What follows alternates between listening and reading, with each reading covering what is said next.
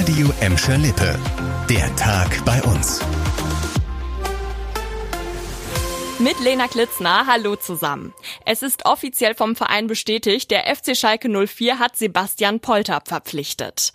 Der Stürmer wechselt also vom Reviernachbarn VfL Bochum nach Gelsenkirchen. Der 31-Jährige hat einen Vertrag über drei Spielzeiten unterschrieben. Rufen Schröder ist überzeugt von Polter. Mit ihm würde die Mannschaft einen robusten Mittelstürmer gewinnen, der dazu ein sehr gutes Durchsetzungsvermögen besitzt. Bei Bochum hat Polter in der abgelaufenen Saison elf Tore in 36 Spielen gemacht. Demnächst könnte er dann zum Beispiel in einer Doppelspitze zusammen mit Simon Terodde spielen. Und wir bleiben beim Fußball, denn Gelsenkirchener Fußballvereine können sich bald über Live-Übertragungen der eigenen Spiele freuen. Dazu hat das Essener Startup Stage heute in Kooperation mit der Sparkasse ein neues Kamerasystem vorgestellt. So könnt ihr die Spiele demnächst ganz entspannt von zu Hause anschauen. Die künstliche Intelligenz erkennt nämlich die einzelnen Spielzüge und passt damit die Kameraführung an.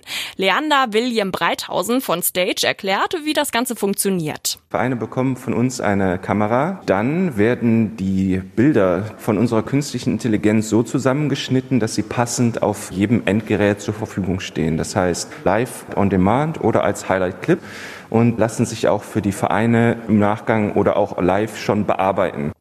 Bisher haben sich zehn Gelsenkirchener Vereine für das Kamerasystem angemeldet und im August soll das dann an den Start gehen.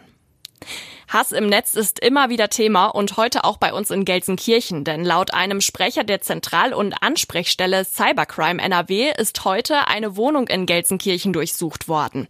Bei dem Bewohner bestehe der Verdacht auf Hasskriminalität im Internet in Zusammenhang mit den Morden an zwei Polizisten Ende Januar. Damals hatte ein Mann in Rheinland-Pfalz zwei Polizisten während einer Kontrolle erschossen. Allein in den ersten drei Wochen nach der Tat habe es mehr als 500 strafrechtliche relevante Hinweise auf Hass im Internet gegeben. Zum Beispiel, weil Nutzer den Täter für den Mord gelobt haben. Heute gab es deshalb bei uns und auch in anderen Städten in NRW mehrere Razzien, um Beweise zu sichern. Wir gehen rüber nach Bottrop. Da müsst ihr euch seit heute nämlich auf einen Engpass einstellen. Die Parkstraße ist in beiden Fahrtrichtungen komplett gesperrt. Auf Höhe des Harald-Lubiner-Wegs werden nämlich neue Fußgänger- und Radquerungen gebaut. Teilweise werden in den nächsten Tagen auch Gehwege gesperrt sein, je nachdem, wo da gerade gebaut wird. Über die Parkstraße erreichte normalerweise zum Beispiel auch das Bottropper Hallenbad. Die Stadt hat aber eine Umleitung für Autofahrer eingerichtet, denn die Parkstraße ist in Bottrop voraussichtlich noch bis zum 15. Juli gesperrt. Das war der Tag bei uns im Radio und als Podcast. Aktuelle Nachrichten aus Gladbeck, Bottrop und Gelsenkirchen findet ihr jederzeit auf radioemschalippe.de und in unserer App.